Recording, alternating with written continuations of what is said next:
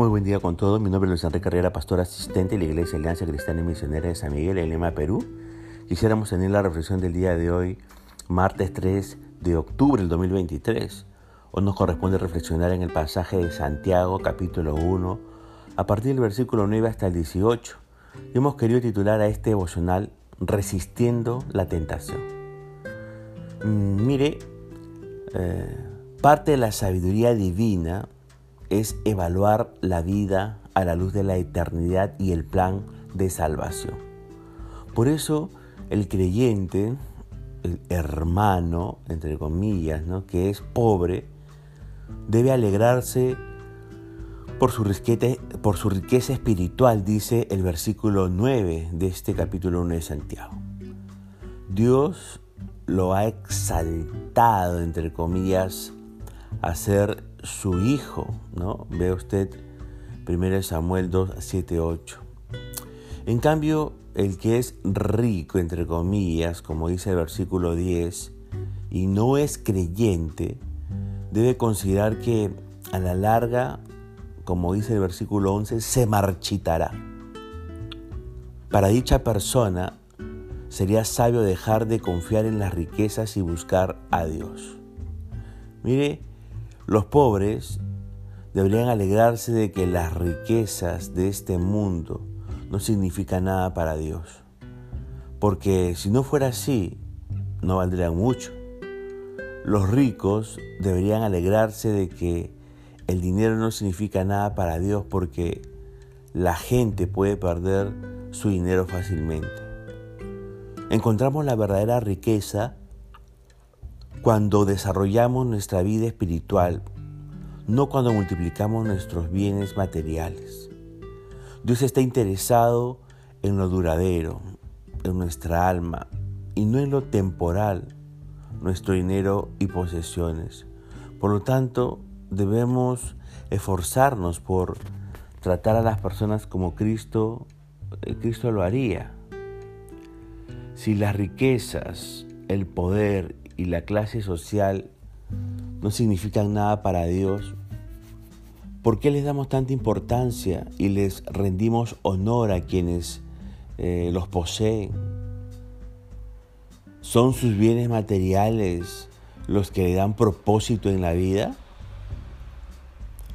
Si los perdiera, ¿qué haría?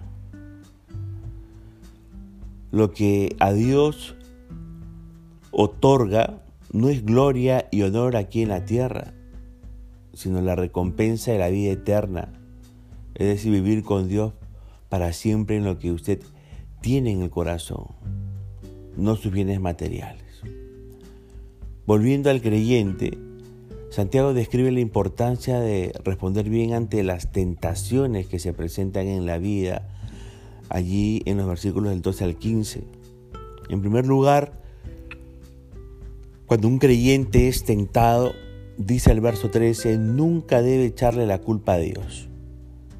Dios nunca nos incitará a cometer pecado.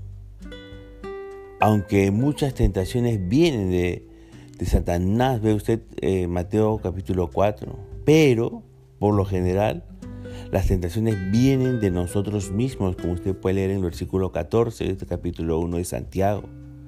Ahora, la concupiscencia, entre comillas, es un fuerte deseo que surge de nuestro interior.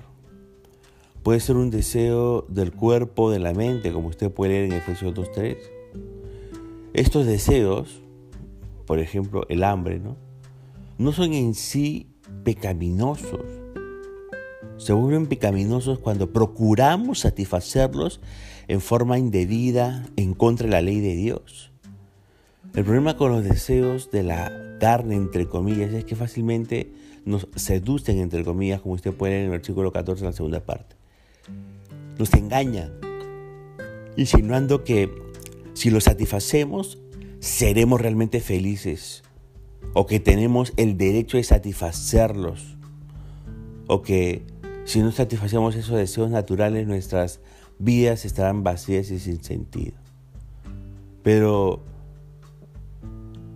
el apóstol Santiago nos aclara cuál es la verdad, del asunto en el versículo 15.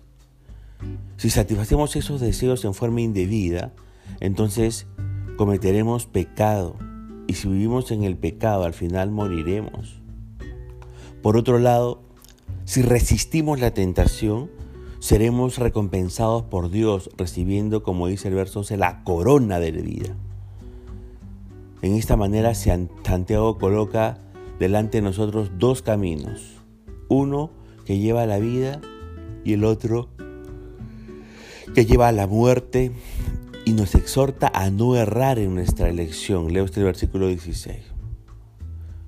Ahora, para animar a los creyentes del primer siglo a escoger el buen camino, Santiago les hace recordar que Dios es el autor, como dice el verso 17, de toda buena dádiva y todo don perfecto. Dios es nuestro Padre Celestial, como dice el verso 17. Él quiere que disfrutemos de la vida. Por su Espíritu Santo nos hizo renacer, dice el verso 18, por la palabra de verdad, es decir, por el Evangelio. El Señor tiene grandes planes para nosotros. Ahora bien, a la luz de todo esto, debemos aprender a rechazar las tentaciones y a vivir vidas que agraden a Dios. Le pregunto para terminar este devocional, ¿hay alguna tentación en la cual caemos repetidas veces? ¿Por qué lo hacemos? ¿Por qué? Sería mejor reflexionar sobre la advertencia de Santiago allá en los versículos 14 al 15 y pedir a Dios su ayuda para decir no a la tentación. Animémonos, usted que me escucha, con la promesa del versículo 12 allí de este capítulo 1 de Santiago. Resistamos la tentación en Cristo y por su Espíritu si es posible. Punto final para el del día de hoy, deseando que la gracia y misericordia de Dios sea sobre su propia vida, conmigo sea Dios mediante hasta una nueva oportunidad.